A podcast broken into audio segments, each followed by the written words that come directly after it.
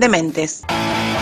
Un programa que afirma que la salud mental no es cosa de locos. Hoy decía que tenemos un programa patrio, ¿sí? ¿Cómo le va, Matías? Muy bien. Em, hace un rato contaba acá con la gente, tenemos la mesa llena del estudio, contaba hace un rato que en un momento tenía cierta duda de hacer este programa, de no hacerlo, porque eh, resulta que hasta ahora estamos en, esta época que toca renovar las gestiones, vamos a elegir de nuevo a quienes nos representen y que observaba, escuchaba a todos los colores, a todas las personas, a todas las personalidades, a todos los personajes y no había visto, escuchado absolutamente nada de nada acerca de la salud mental. Justo en este año, el año mundial de la salud mental, no había escuchado nada de nada. Entonces, hemos dicho muchas veces en este programa que eh, todos somos responsables de lo que está pasando a nuestro alrededor de alguna u otra manera, que todos tenemos que ver con lo que sucede, con lo que deja de suceder.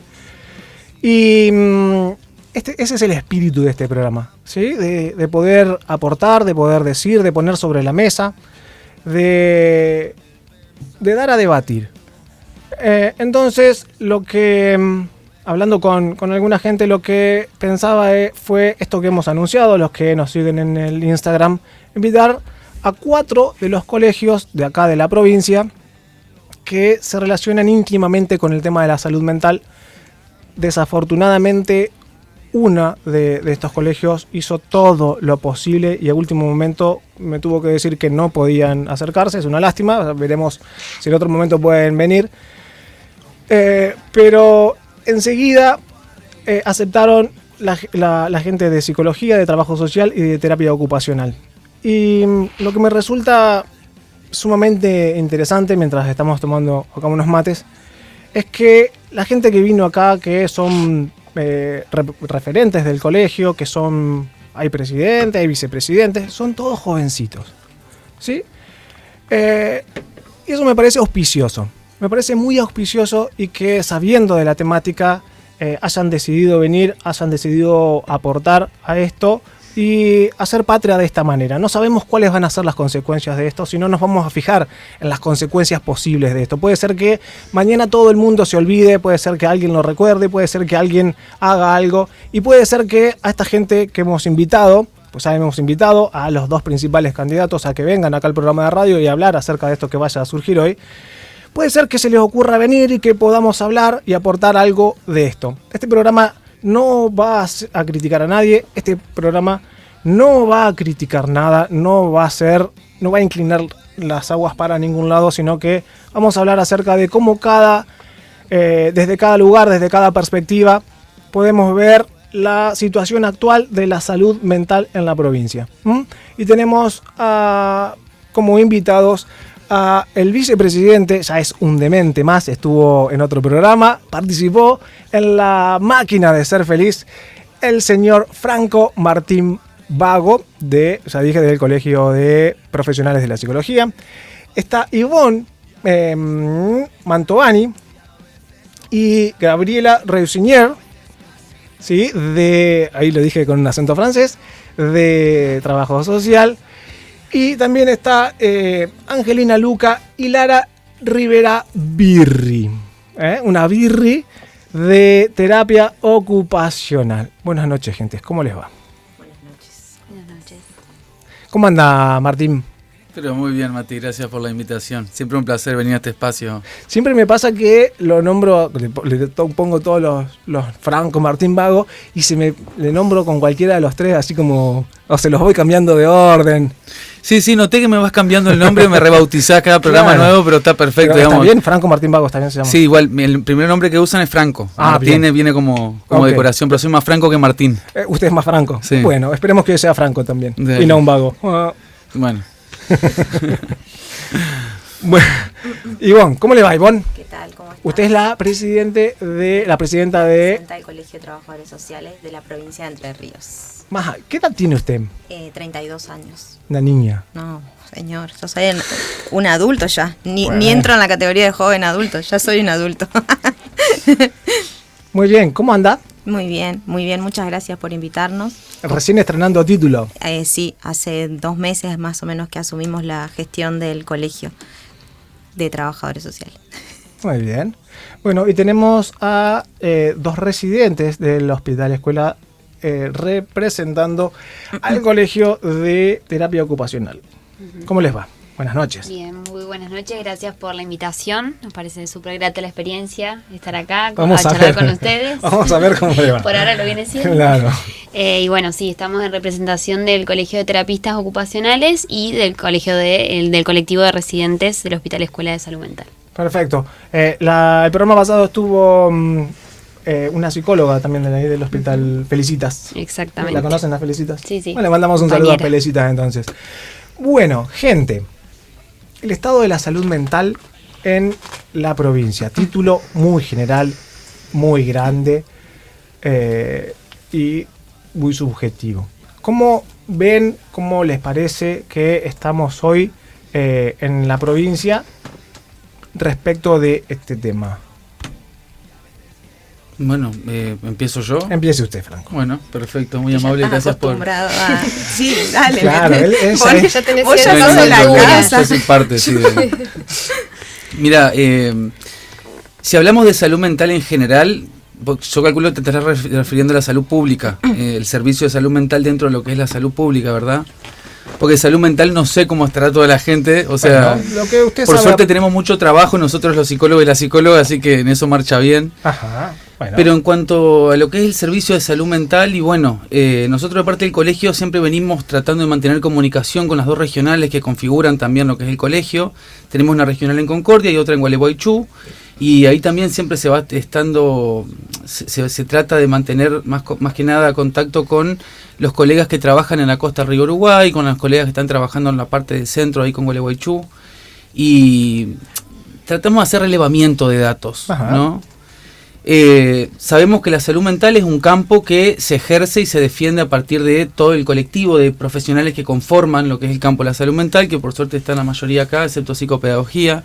Somos agentes de la salud mental y antes que nada también quería mandar un saludo efusivo a todos y a todos los y las colegas que trabajan en ese lugares públicos porque ponen el cuerpo, le ponen mucha dedicación y son lugares que, eh, bueno, hay que hacer una experiencia re interesante y, y bueno, con, con, mucho compromiso para sostenerlo. No es fácil trabajar salud mental en lugares públicos. No, no, no. No, para nada fácil. Eh, se trata particularmente de hacer el ejercicio de una ley, que fue una ley muy importante, esto ya lo hemos discutido en algún otro programa que, que vine también, Sí, no sé sí. si te acordás. Por supuesto. Y desde ese lugar también es que hay un compromiso también muy marcado de parte de los profesionales y las profesionales que están en ese campo, porque eh, los, los y las usuarios de, de lo que es la ley y las, o las instituciones públicas eh, bueno, son sujetos de derecho que antes no se lo contemplaba antes, por lo cual ya sea que haya uno, dos o diez profesionales trabajando, lo hacen con ese, desde ese paradigma particularmente con una dedicación que es admirable cuanto menos, ¿no?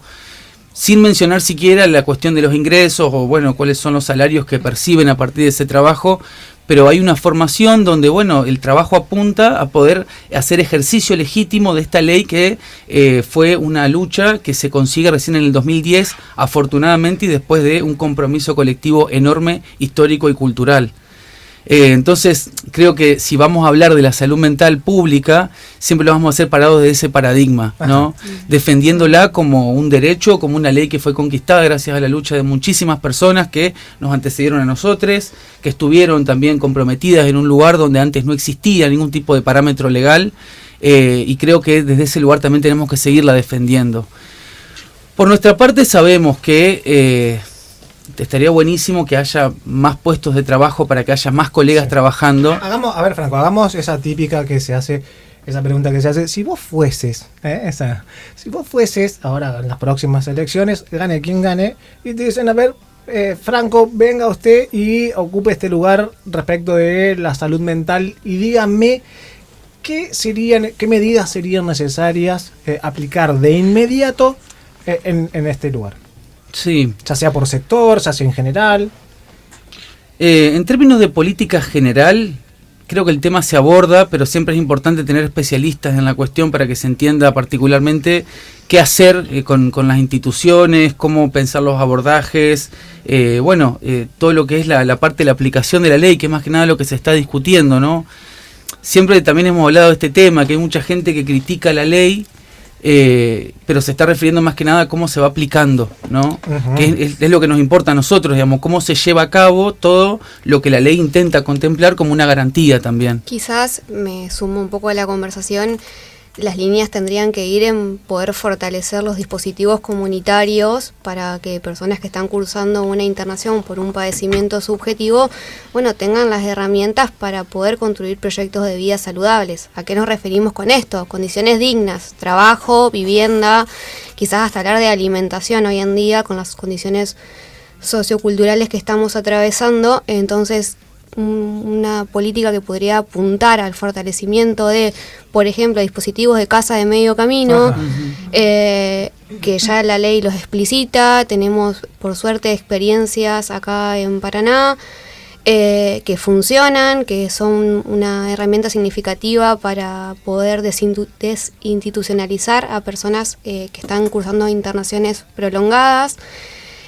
otra por supuesto, lo, referido a lo sociolaboral, la dignidad que da el trabajo y poder acceder a condiciones de trabajo dignas, tanto para los usuarios como para los profesionales que trabajamos en, en sistemas públicos. Un poco en esta doble arista, eh, hablar también desde como profesionales, yo estoy cursando una residencia, eh, y también como usuarios, eh, siempre es importante, bueno, pensar en las condiciones que dignifiquen ¿no? que no sea a cualquier costo eh, el pensar después una externación, el cómo se acompañan esos procesos, eh, cómo se puede acceder al sistema público, el fortalecer lo que son los centros de salud, la atención primaria, la importancia de poder fortalecer la atención primaria y de dar acompañamiento a los profesionales que día a día ponen el cuerpo en esos centros de salud.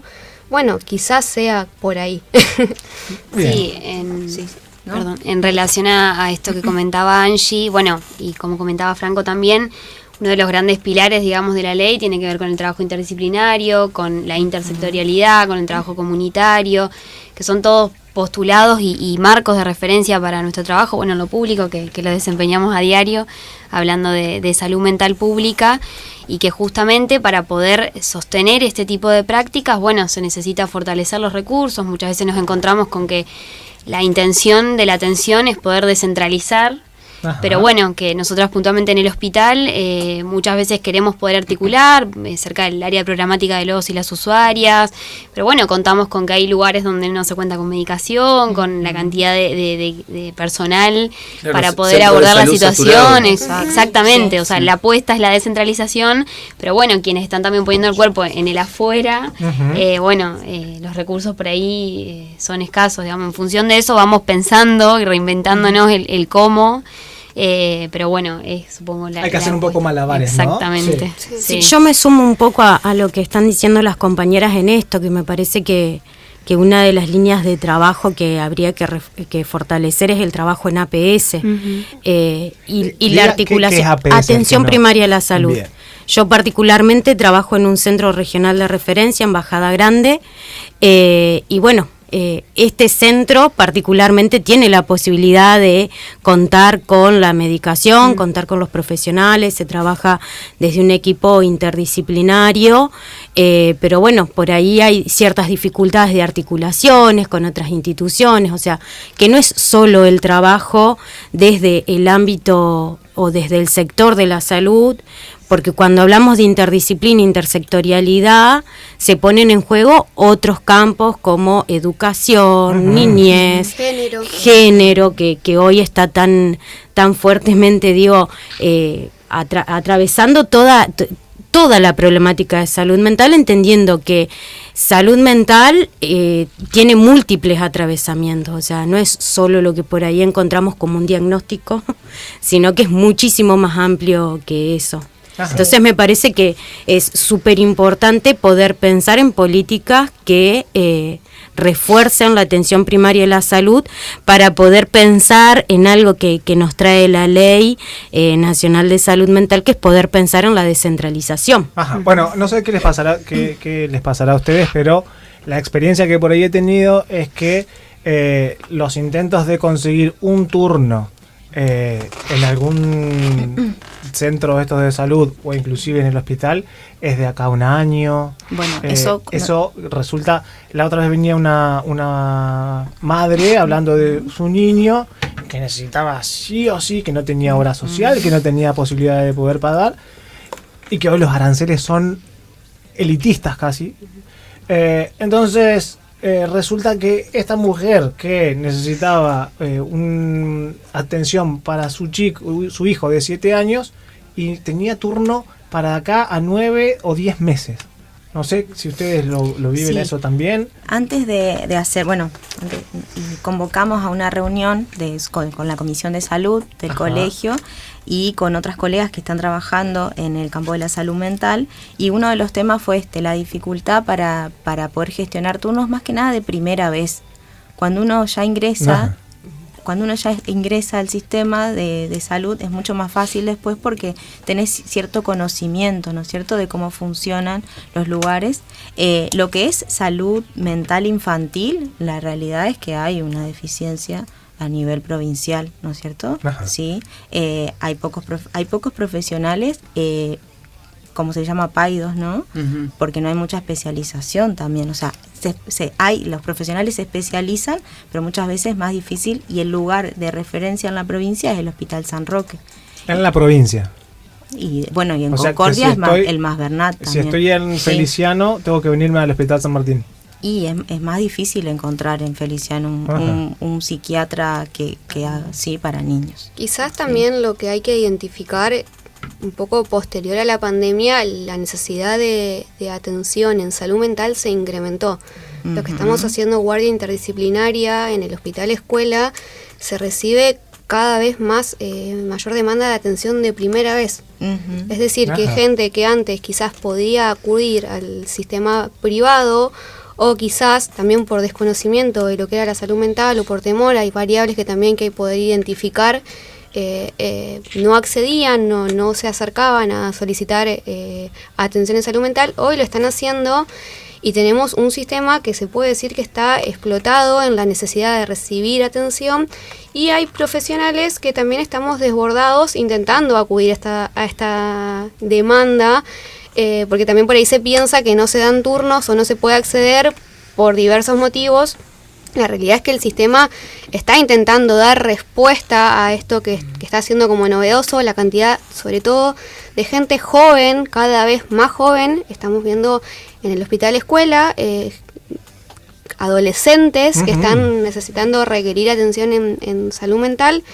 Eh, y bueno, es un poco la complejidad de lo que está pasando, volviendo un poco a descentralizar, intentar acceder al sistema de salud público, la necesidad todavía de las personas que están intentando, o sea, que no pueden más acceder a un sistema privado, la apertura que está viendo a recibir atención, a, solicitar ayuda frente a ciertos padecimientos. Entonces, bueno, en esta complejidad post pandemia, me atrevo a decir, estamos intentando resolver y reacomodarnos también en un, en un sector que estuvo bastante golpeado por la pandemia. Hay que nombrar también eso. Eh, para poder empezar a identificar variables que van a ser, si estamos pensando en políticas públicas, bueno, un poco por eso también eh, nombrar eh, que está, está empezando a tener vigencia la atención, prevención de suicidio, no es menor. En la línea de suicidio tenemos equipos interdisciplinarios que responden llamadas telefónicas, el 0800 urgencias en salud mental. Si bien no es una atención presencial. Bueno, la virtualidad también nos dejó esto, esto favorable de poder levantar el teléfono y solicitar hablar con alguien. Los equipos que están respondiendo a esas llamadas están capacitados en lo que es urgencia, en salud mental.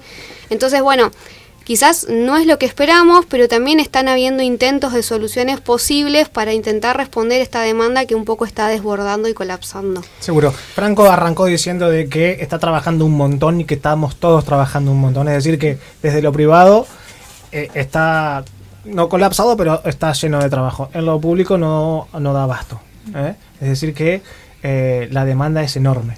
Sí, yo por ahí agregar esto que vos decís, eh, como la dificultad en conseguir un turno, que como lo explicitaba Ivonne, la dificultad está como de conseguir ese turno para la primera atención, como sería el turno para ingresar al circuito del sistema de salud mental.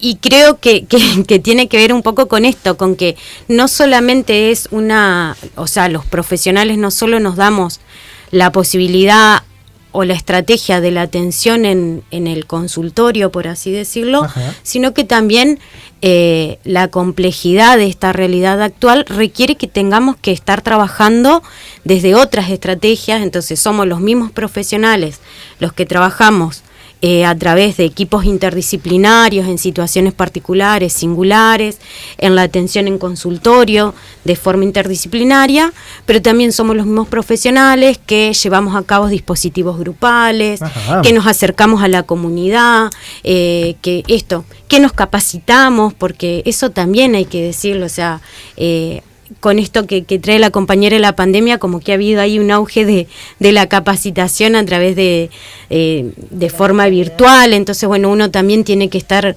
ocupándose de eso, digo, es como que hay varias cuestiones a tener en cuenta eh, respecto a esto, al tipo de atención que se está haciendo y por qué me parece a mí que hay tanta dificultad para dar respuesta a la cantidad de demanda que obviamente también coincido que a partir de la pandemia eh, bueno, las problemáticas eh, se han agravado, hay mucho más ingresos de, de situaciones al sistema de salud. Dementes. Un programa que afirma que la salud mental no es cosa de locos. La, la, gente de trabajo social me ha llegado por ahí un, un mensaje que estuvieron hablando con la, los colegiados eh, acerca de que iban a venir al programa y que eh, si tenían algún tipo de comentarios, si tenían algún algo para decir acerca de, esto desde las diferentes eh, partes de la provincia. ¿Qué fue lo, más general o lo más recurrente o lo que más les sorprendió o lo que les han comentado a ustedes?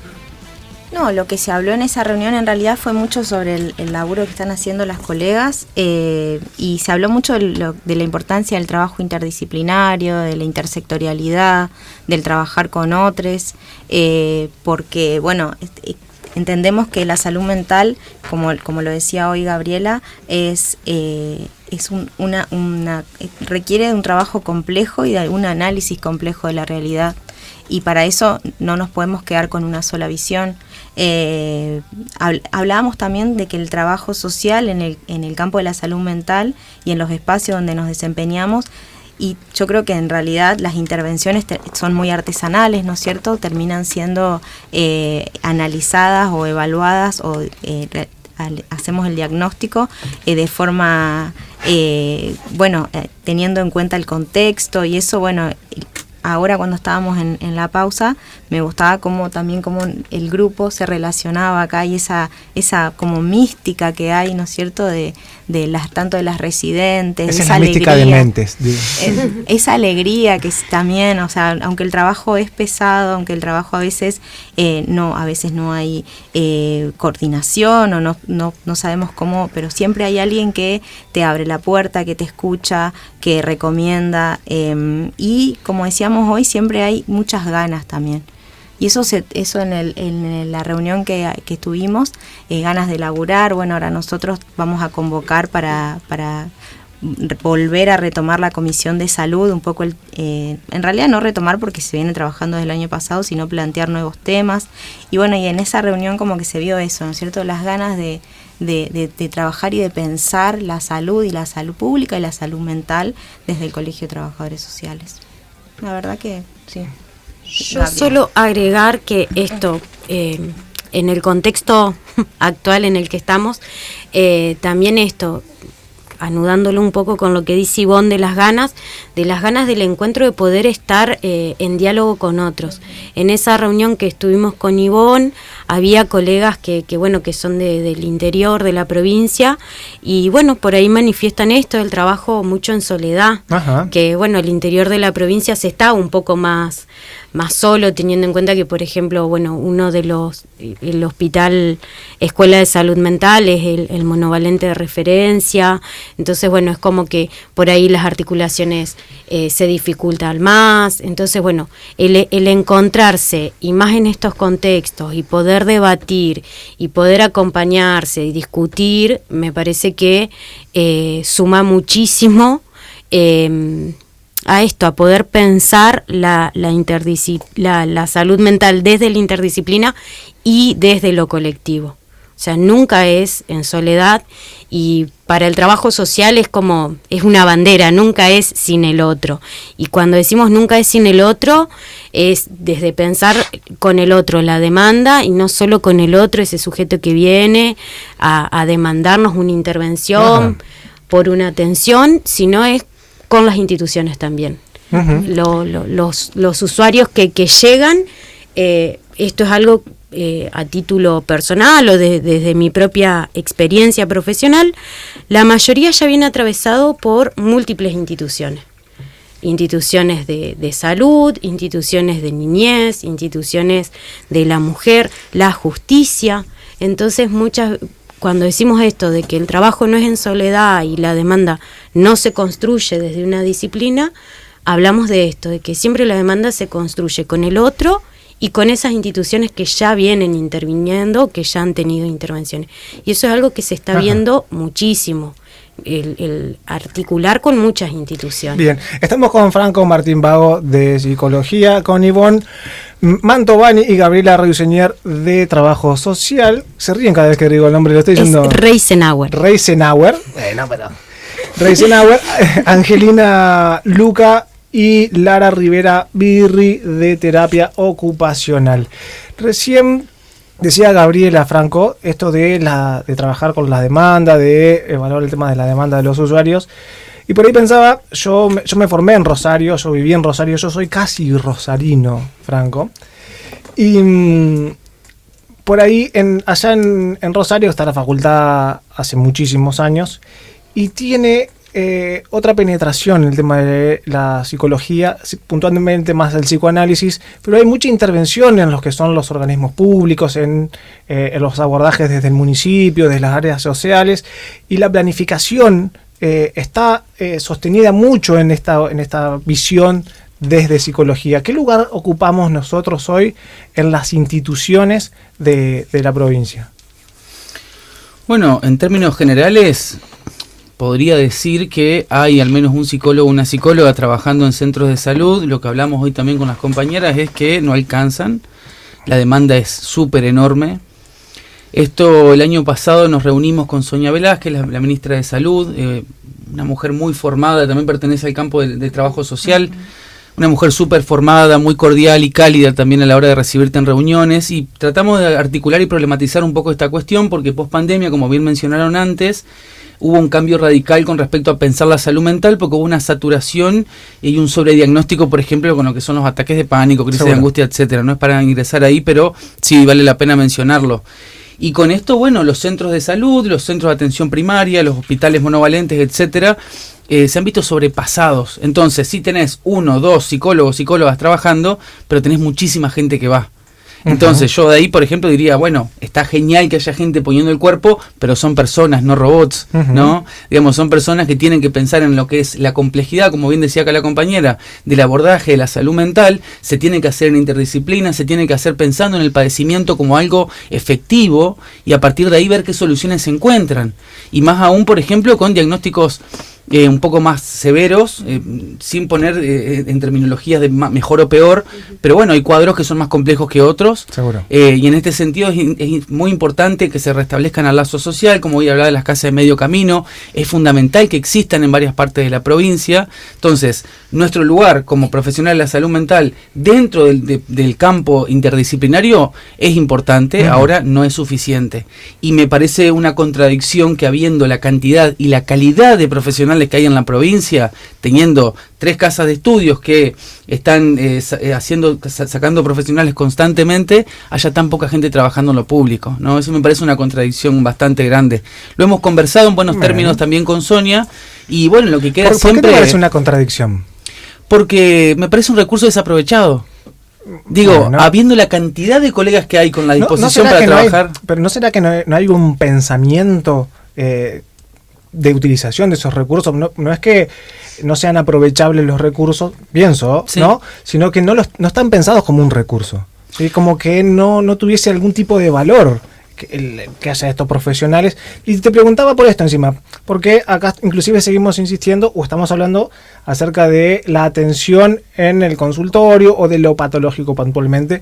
Y por eso lo invertía y preguntaba cuál era el lugar que tenemos en las instituciones, en todas las disciplinas que estamos acá, como para poder pensar, no, no preventivamente, pero sí como para poder pensar abordajes teniendo en cuenta el tema de la salud, de la salud mental, como por ejemplo educación. Sí, a ver, la ley de salud mental tiene, ¿cuánto? ¿13 años a partir de ahora? ¿Fue el 2010 que se sanciona?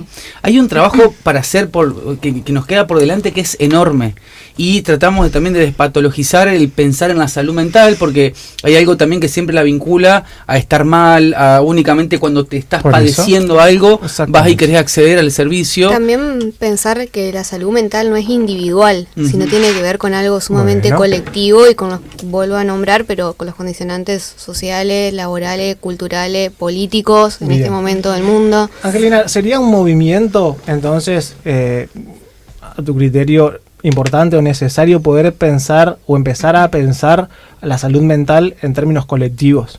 Totalmente, es por ahí. Voy a usar esta frase porque también es lo que en la residencia tenemos como lema, pero bueno. Sí, en relación a, esto y volviendo un poco a la generación de políticas públicas y pensar, bueno, cuál es la apuesta y algo que, que, bueno, que involucra a diversos actores, no solo del campo de la salud mental, algo que venimos discutiendo bastante y incorporándolo de hecho como teoría, toda la lógica que plantea, digamos, el diagnóstico participativo, la línea de intervención, de investigación, que tiene que ver con acercarnos a las comunidades y poder recuperar esos saberes y hacer una lectura de, bueno, cuáles son los, eh, de qué está sufriendo la gente, ¿sí? Y poder pensar las políticas públicas desde ahí, desde la comunidad, digamos.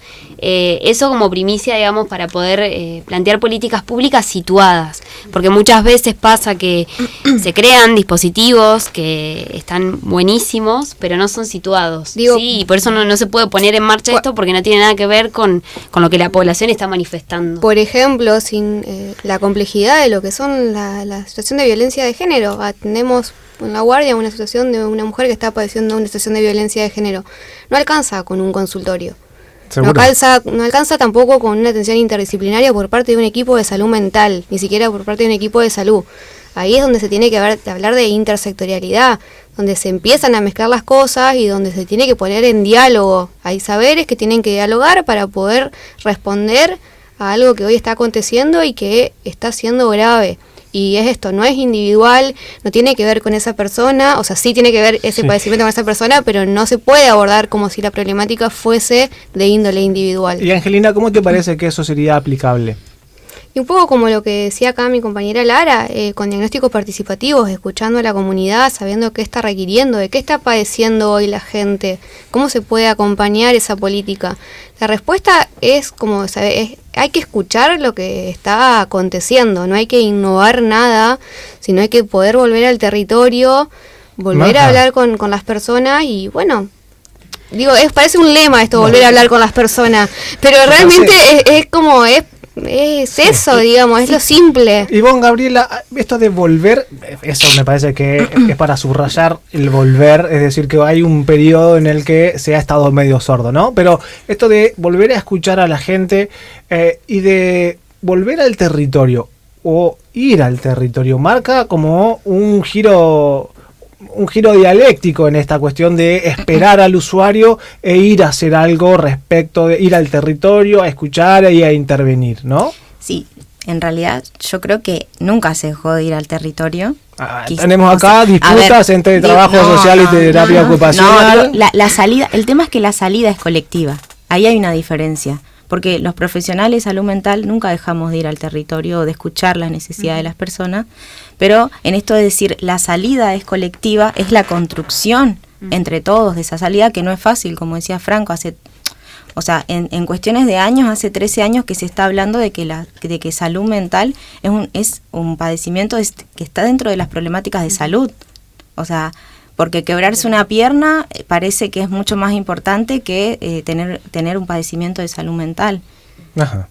Eh, y eso todavía se está discutiendo y se está tratando de modificar esa perspectiva que existe sobre la salud mental.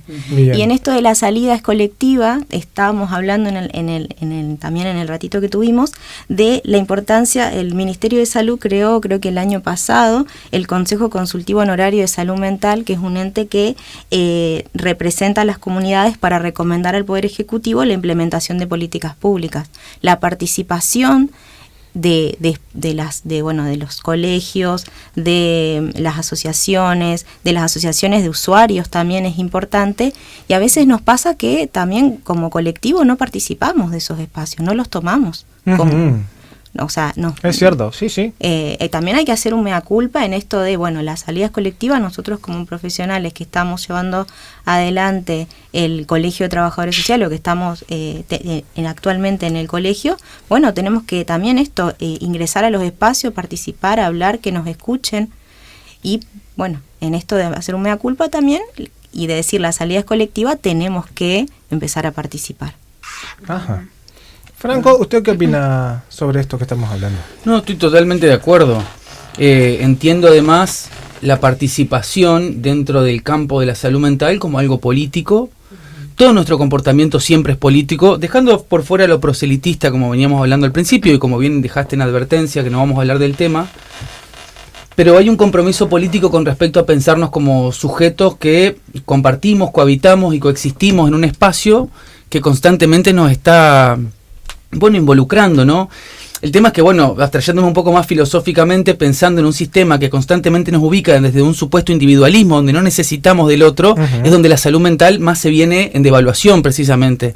Porque necesitamos, cuando, como bien hablaba de que la salud, de que la salida es colectiva, implica un armar un lazo social que contenga, un lazo social que albergue, que, que, dé calor humano, particularmente, y que con eso generalmente es como va cambiando la calidad de vida de, la población que la que la habita. Bien, bueno, desde eso me refería yo con lo institucional, ¿no? Porque en eso quienes lo podemos proponer o quienes podemos advertir acerca de eso somos nosotros, ¿no?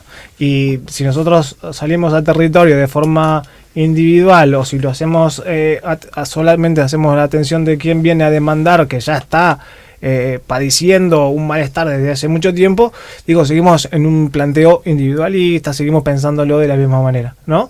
Eh, por eso pensaba en esto de lo institucional no me gusta mucho esto de lo preventivo, pero sí de poder pensar en abordajes que tengan en cuenta ya la, el tema de la salud mental, no para prevenir nada, ¿no? Pero que tengan en cuenta lo del lazo, ¿sí? Eh, que lo, pero que lo tengan en cuenta en, la escuela, en tu lugar de trabajo, que lo tengan en cuenta en las instituciones, en las cosas que se organizan. Sí, es algo que se hace. ¿eh? En, las escuelas, eh, al menos que también hay constituido equipos de trabajo, no me mire con esa cara porque, a ver, conozco muchos colegas que trabajan en instituciones educativas y el compromiso se ve y, y tiene efectos también.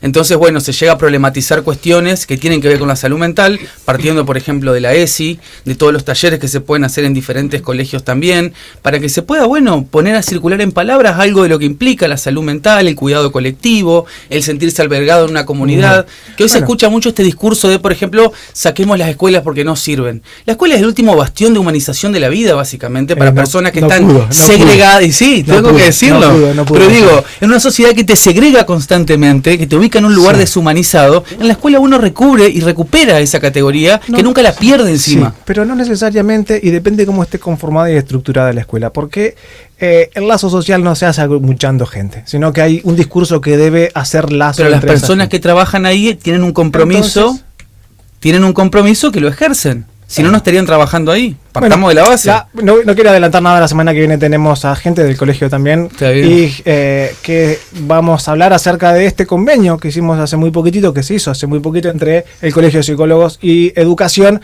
justamente para empezar a abordar este tipo de, de, situaciones desde esta perspectiva que le estamos hablando y a ver cuáles fueron los primeros abordajes que hubo al respecto, que no quiero adelantar nada, Franco. volviendo a lo que me decías antes. discúlpame. Y me parece interesante cómo estas cuestiones así de, de, la ESI y de este tipo de trabajo, como aún sigue siendo un reclamo de los estudiantes de que eso no sea simplemente un tallercito, que eso no sea eh, abordado de la forma que está. Digo, eh, me parece que no se trata tanto de las acciones que se llevan adelante, sino de desde dónde, desde qué lugar se las llevan adelante y, qué, y, hacia, y a quién va dirigido, ¿eh? a quién se interpela en, ese, en esa cuestión que intenta hacer lazo. Sí, yo por ahí, retomando esto del lazo social, creo que algo clave para poder pensar como el fortalecimiento o sí, fortalecimiento, lazo social que por momentos pareciera resquebrajado, pienso en, en, poder poner en juego o, o, tirarle la pelota o que formen también parte de poder pensar estas políticas y los abordajes y demás a los distintos actores sociales.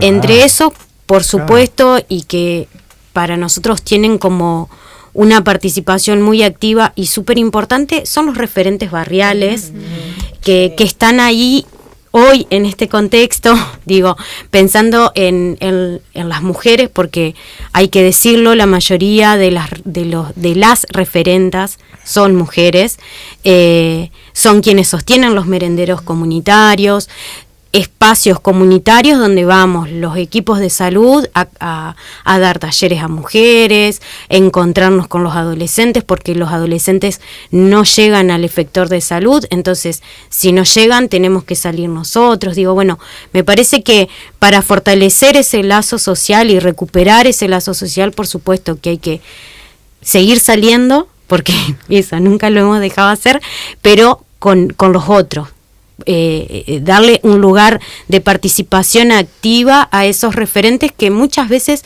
son primero los referentes quienes reciben las problemáticas eh, y, luego ellos nos transmiten, no, nos transmiten a los profesionales, nos ayudan a poder pensar cómo implementar ciertos programas, ciertas estrategias Quizás las respuestas de las comunidades ya está quizás lo que haya que acompañar desde ser profesionales son las gestiones a nivel más político, más gestión, volver a, las donde no llegan. por eso decía, volver al territorio es escuchar constantemente lo que está aconteciendo, porque las comunidades son las que ya vienen intentando las respuestas y nosotros más de hablar desde la academia, bueno, acompañar y seguir eso, porque la comunidad anda, por ahí lo que nos quedamos rosqueando es más nosotros, digamos, entonces es por ahí también decir, bueno, ¿qué necesita esta comunidad que yo como TEO, como TS, como sí o como cualquier disciplina que portemos? Porque hoy también hay que mencionar que la RISAM tiene enfermería, se está formando compañeros de enfermería desde la formación de salud mental, con la importancia, por ejemplo, es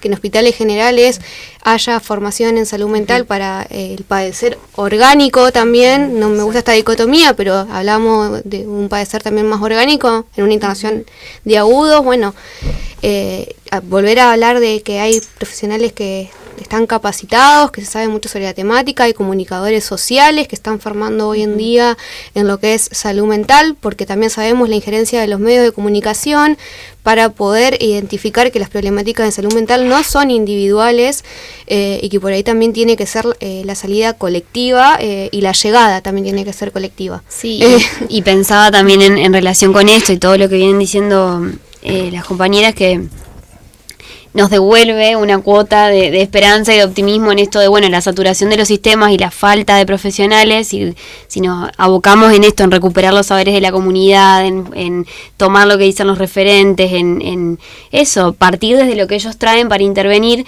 bueno, también nos permite descentralizar y, devuelve como esa cuota de, de de optimismo en la falta de recursos. Se me ocurre que también hay, como decía hoy Ivonne, hay un mea culpa en esto que plantea eh, Angelina, de, em, de no quedarnos rosquearnos nosotros como portadores del saber eh, y poder hacer poder escuchar y, que ese saber que está en el territorio fluya también y que, em, que hace que, hace la diferencia, ¿no? De que hay un saber ahí también y que no nosotros no, no somos aquellos que no la sabemos todas. Pero después de esta pausa vamos a seguir con este debate en Dementes Especial. Dementes. Un programa que afirma que la salud mental no es cosa de locos.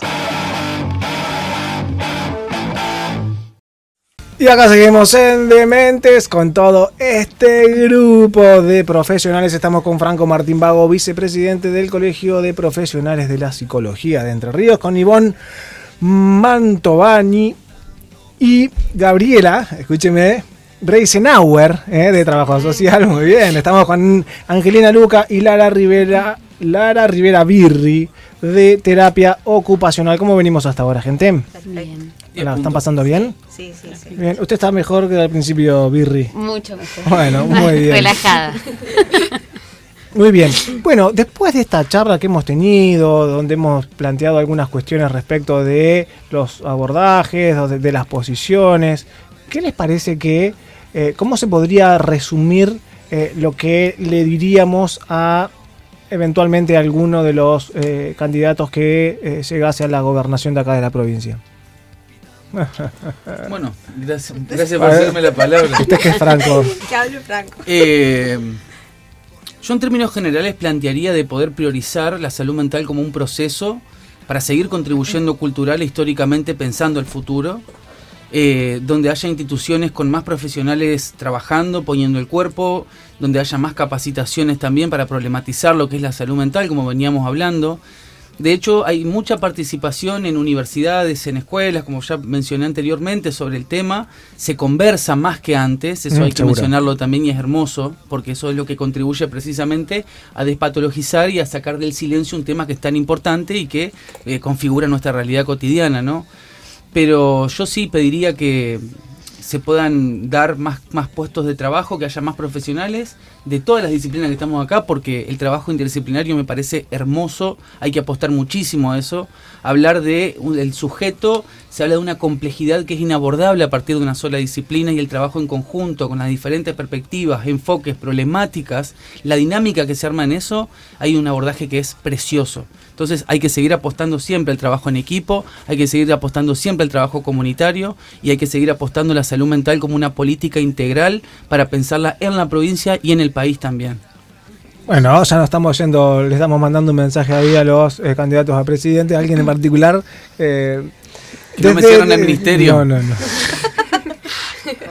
Eso. ¿A ustedes, chicas, qué les parece? No, en relación a esto, eh, decir que en Entre Ríos no podemos negar que las herramientas están y contamos con personal altamente calificado para abordar las problemáticas complejas en salud mental. Tenemos espacios de formación como bueno, la RISAM, la Facultad de Trabajo Social, la, la, la Facultad de, de Humanidades, Artes y Ciencias Sociales. Eh, es- también en la costa del Uruguay, ¿no es cierto? Donde, bueno, ahora se abrió la Facultad de, de Trabajo Social, una, una sede. Eh, pero también, desde mi perspectiva por lo menos, siento que quizá falta como un plan rector en salud mental que nos organice a nivel provincial, como si, nos, como si se hizo, por ejemplo, como si se hace en maternidad de infancia, Ajá. donde se organizó la región, se hizo una regionalización de, de los niveles, entonces cada eh, los profesionales de ginecólogos y obstetras de la provincia saben a dónde tienen que derivar para cada patología, ¿no es cierto? Ajá. Tenemos el, programas de alto riesgo obstétrico, tanto en, en- o sea, se dividió la provincia en regiones donde se fue categorizando cada hospital qué, eh, cuáles son los niveles que tiene cada hospital.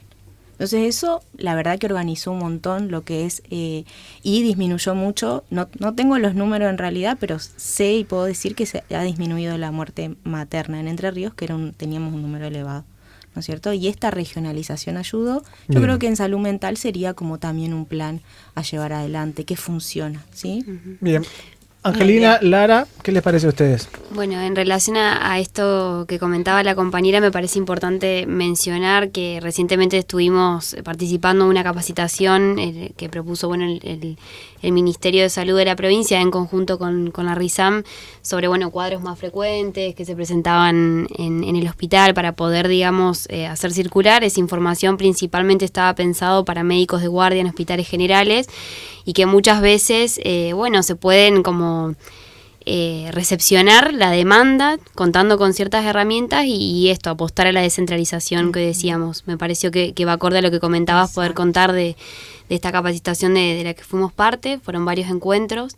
y bueno, en relación a, la pregunta inicial, creo que ya los compañeros estuvieron eh, siendo bien en claro en, esto de las propuestas y, las proyecciones para la generación de políticas públicas. Eh, vuelvo a, insistir en esto de recuperar las voces, los saberes de la comunidad para pensar en, con, siendo parte, porque no dejamos de, estar inmersos en, la comunidad y que tiene que ver con eso, con poder escuchar de qué están sufriendo, de qué estamos sufriendo, eh, para poder eh, pensar las políticas públicas, que sean situadas, no, no aisladas. Sí. vuelvo yo a mencionar las casas de medio camino, los dispositivos sociolaborales, laborales, puestos de trabajo también dignos, tanto para profesionales como para usuarios, eh, como ejes que puedan llegar a orientar un poco por dónde ir. Vuelvo también a decir que ya hay cosas que están dadas, que hay que escuchar eso que está aconteciendo y, retomar un poco eh, cuál es el estado actual de la salud mental para pensar también cuáles son los horizontes que queremos aspirar en metas claras, tampoco decir, bueno, esto es lo que queremos para tal año, cómo se puede ejecutar. Eh, y los intentos y, algunas respuestas están, quizás eh, sí falta bastante, pero también está, hay un por donde que la ley lo expone, que la ley nombra dispositivos y que hay personas que también estamos trabajando por eso.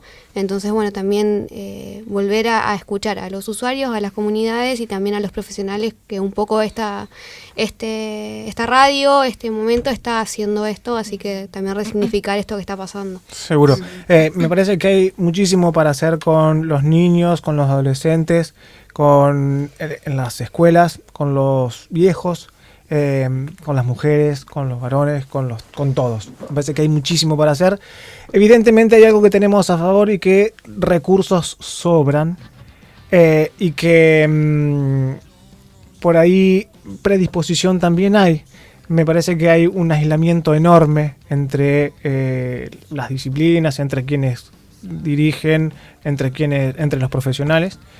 Eh, pero me parece que lo, principal eh, está, ¿no? como la mano, la, materia prima, eh, me parece como que está y está en abundancia. Hay que poder ir ubicándola en los lugares correctos como para poder ir haciendo cosas diferentes.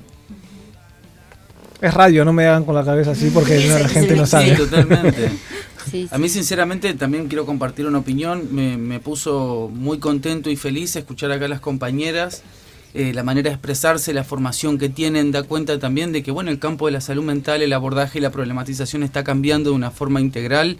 Eh, mucho más nutrida y la verdad que es admirable y un placer ver las paradas de ese lugar, que podamos defender entre todos lo que es la salud mental como un campo de trabajo y a eso tenemos que seguir apostando también, ¿no? Porque si hay materia prima es porque hay gente comprometida y si hay gente comprometida es porque hay gente que se está interesando en el tema, así que... Bueno, puede ser. Ahora hemos dicho, hay que hacer muchísimo, muchísimo por el tema de los consumos problemáticos, las adicciones. Es un tema que hierve por todos lados. El tema de las adolescencias y eh, esto de que se cortan, es tremendo, es tremendo la cantidad de chicas y chicos que... Eh, están teniendo esas prácticas. Parece que es tremendo en todas partes. La violencia que hay eh, entre los chicos, entre los adultos, me parece que es enorme. Y hay un montón de cosas que nosotros podemos hacer y que no tiene que ver solamente con atender el caso que ya explotó, lo que ya está dañado, lo que ya está sufriendo, sino que hay un montón de cuestiones que nosotros podemos hacer eh, desde la formación en conjunto y, también por separado como para poder hacer algo al respecto. Ahora la pregunta ya, la primero que les dije fue, ¿qué habría que hacer para que esto pueda ir marchando? Y a eso no voy a decir mejor, yo voy a decir de otra manera. ¿sí? Me parece que hoy decía usted, Angelina, decía, este es el camino. Este es el camino. Eh, esa fue la, podemos decir que hay muchos caminos. Porque este también hacer una sola dirección es medio. Pero me parece que por el que venimos no es exactamente el camino. Me parece que no es solamente una cuestión de cantidades, sino de por ahí de rumbo. ¿eh? Que puede ser interesante eh, que entre todos podamos ir viendo, ninguno se la sabe de todos los que estamos acá, ni los que están afuera escuchando, ninguno se sabe exactamente, pero que entre todos podemos ir haciendo algo. Ahora la pregunta es, ¿y ustedes qué están dispuestos a hacer para que eso pase? ¿Sí? ¿qué, están dispuestos a hacer? Porque eh, sentarnos acá a, plantear que habría que... Bien, pero ¿qué estamos dispuestos a hacer para, que, para cambiar el rumbo, para marcar el rumbo, para ir encontrando un rumbo? Bueno, yo creo que un poco igual vos empezaste el programa diciendo que acá somos todos jóvenes, que estamos en lugares de gestión, que nos estamos formando constantemente que estamos capacitándonos, estamos haciendo una residencia, por lo menos acá las dos teos que estamos. Eh, digo, eh, está la apuesta yo creo que no tiene que ver con un grupo que estamos acá en la radio, sino también está con, por ejemplo, la residencia de Paraná, tiene 70 residentes, eh, hay capacitaciones, un poco, vuelvo a decir, que estemos hoy acá reunidos hablando de esto, también ubica y no estamos, eh, no soy yo Angelina la que está hablando, sino hoy antes de venir a la radio nos sentamos con un montón de colegas a charlar sobre qué queríamos transmitir, de qué manera queríamos transmitirlo, volver a pensar que no tiene que ver con gestos individuales eh, que puedan cambiar las cosas, sino con cuestiones más complejas y poder trabajar en conjunto. Eh, y bueno, esto, eh, hoy en día, como no sé si jóvenes adultos, adultos decía, eh, estamos pensando y estamos moviéndonos. Eh, cotidianamente estamos hablando del multiempleo, antes en, el, corte, estamos hablando de que a veces trabajamos por fuera de los horarios, estamos sin, un, sin un pago por eso. entonces, bueno, quizás es también volver a situar esas cosas que están hoy aconteciendo.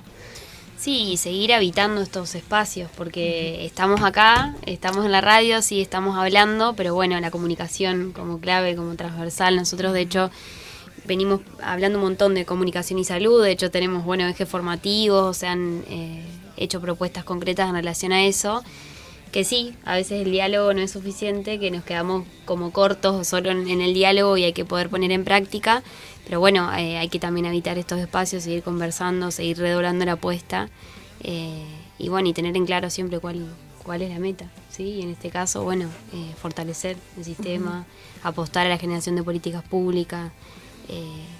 Apostar al sistema de residencias cuando salimos de la facultad, poder formarnos en un sistema público que, esa, esté esa posibilidad, bueno, también da cuenta de, de qué se puede hacer. Sí, y poder pensarnos, no desde el lado de la academia, sino hoy hablábamos que dos grandes ejes para poder pensar las políticas donde venimos trabajando tiene que ver con, bueno, la perspectiva de los usuarios, las usuarias, eh, en cuanto a lo laboral, lo habitacional, bueno, y también por otro lado, eh, la de los profesionales, la situación de los profesionales, bueno, de quienes estamos acá. No dejamos de ser usuarios, no dejamos de ser profesionales, digo, poder pensarnos como eh, a todos atravesados por la problemática. Sí, yo por otra parte, discúlpame, ¿eh? yo por otra parte creo que la disposición está, porque estamos hablando precisamente, como bien decían al principio, colegas que están en el campo, están trabajando, están poniendo el cuerpo, eso ya es un montón.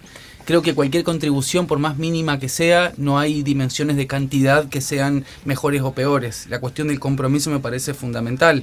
Eh, es un tema que se viene hablando, ya venimos comprometidos en el campo, por algo estamos acá también queriendo verbalizar, discutir, hablar, poner a circular lo que está, lo que pensamos del tema.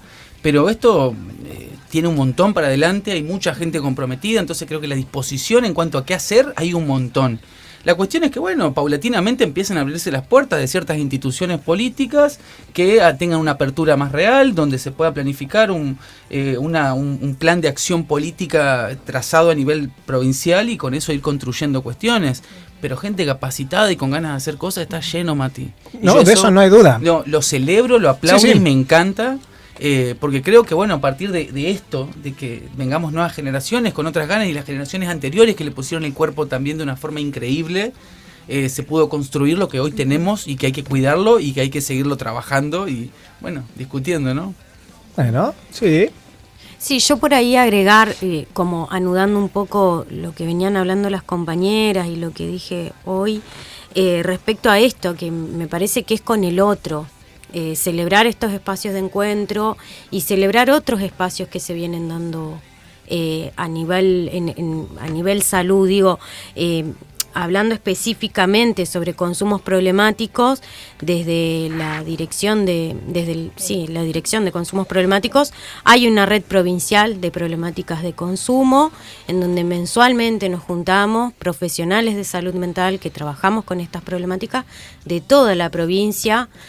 Y, y, sirve para esto, para poner en debate cómo venimos interviniendo, eh, vernos las caras, así sea a través de, lo virtual, y saber que, no sé, en el norte de nuestra provincia tenemos este profesional, en el sur tenemos a este, y desde ahí generar articulaciones, coordinaciones, digo, nunca, nunca es eh, solo y siempre es en estos espacios de encuentro donde creo que no, nos vamos a habilitar y habilitamos a los otros a poder pensar de cara, bueno, de lo que se está haciendo, ¿qué más podemos hacer?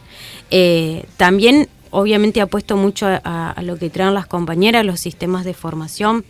Yo soy especialista en salud mental, me formé en la, en la residencia interdisciplinaria de salud mental y, la experiencia de la formación y la asistencia en el campo de salud mental no, no tiene desperdicio eh, y obviamente te abre algunas puertas, ya sea laborales o no, pero también para poder pensar lo colectivo. Eh, y desde ahí esto, la posibilidad de estar en un monovalente, en el Hospital Escuela de Salud Mental, pasar por un hospital general y conocer la experiencia de abordaje de la salud mental desde ahí, estar en la atención primaria de la salud, digo, bueno, uno se va enriqueciendo con esos tránsitos también y creo que es desde ahí donde podemos empezar a construir otras formas, otras cosas distintas. Muy bien, ¿Ivonne? No, me parece que ya. ya lo bueno, pero te preguntaba ya que. No, sí. Sí, con respecto a esto que planteaba Gaby, la, la oferta de cursos también del Ministerio de Salud de la Nación es bastante amplia. Eh, justamente ahora empieza, abre uno también sobre consumos problemáticos. Eh, está la diplomatura. Esa para nuestra formación. Bien, sí. sí. Sí, sí, Y con respecto a qué, a qué estamos dispuestos, yo creo que como decía Franco hoy, lo ponemos todos los días el cuerpo, ¿no es cierto? En, en, en, nuestros trabajos y en la militancia también por fuera, eh, en, el colegio o incluso en los lugares de trabajo, que también es una militancia, ¿no es cierto? Porque en estos espacios donde a veces, como decían las, compañeras, el no saber qué va a pasar en un futuro con las condiciones laborales, también es algo que nos afecta en, nuestra salud mental y seguimos adelante, no bajamos los brazos, seguimos poniendo el cuerpo. Eh, así que bueno, eso. Bien, bueno, yo les quiero agradecer enormemente que hayan venido acá. Em, que las puertas de Dementes van a estar siempre abiertas para cuando quieran venir a plantear algo que no sea necesario que los llamemos y eh, para hablar sobre algún tema, sino que ustedes puedan decir, Matías, me gustaría hablar sobre esto, estamos trabajando sobre aquello, quisiéramos difundir tal o cual cosa. ¿Sí? Llaman, acordamos un día y hacemos el programa. Igual para todos los profesionales que estén en la salud mental que nos están escuchando, tienen las puertas abiertas para venir y hablar acerca de eh, aquellos que saben hacer y que les gusta. Y si son creativos, mucho mejor. A mí me parece, yo arranqué hablando de que no se le iba a apuntar a nadie, de que esto no iba a ser criticar a nadie, sino que era poder pensar la situación actual como está. Y en esa situación actual como está, eh, nosotros también tenemos que ver. Entonces no se trata de que lo que hicieron está mal ni está bien, sino que lo que se hizo se hizo y las consecuencias son las que hay. Supongo que, supongo yo, que todos de algún modo tenemos que por ahí replantearnos algunas cosas, frenar un poco, mirar y ver cómo podemos seguir entre todos. ¿Cómo lo, cómo lo han pasado, Franco? Yo excelente, te agradezco nuevamente por la invitación. La verdad que la compañía muy grata, me encantó escucharlas también. Eh, así que me voy contento y la verdad que un programa increíble, lo disfruté un montón. Muchísimas gracias por esto. Bueno, Gabriela Ivonne. Sí, también. Yo la verdad que tenía mucho miedo porque es mi primera experiencia en la radio, pero la verdad que se hizo reameno, muy muy lindo. Sí, agradecerte por la invitación, por, por bueno, por esto, por habilitar estos espacios de encuentro y de, difusión, porque también en eso damos a conocer lo que estamos haciendo y eso está buenísimo y, y, poder intercambiar, porque obviamente eh, entre los nervios y la ansiedad capaz que no lo podemos pensar ahora, pero seguramente yo me dejé muchas cositas anotadas para pensarla después, así que muchas gracias. Muy bien. Angelina Lara, fue un trabajo en equipo interdisciplinario muy divertido y grato, acuerdo, así que gracias. Gracias. Ah, apoyo la moción de la... Dementes. Un programa que afirma que la salud mental no es cosa de locos.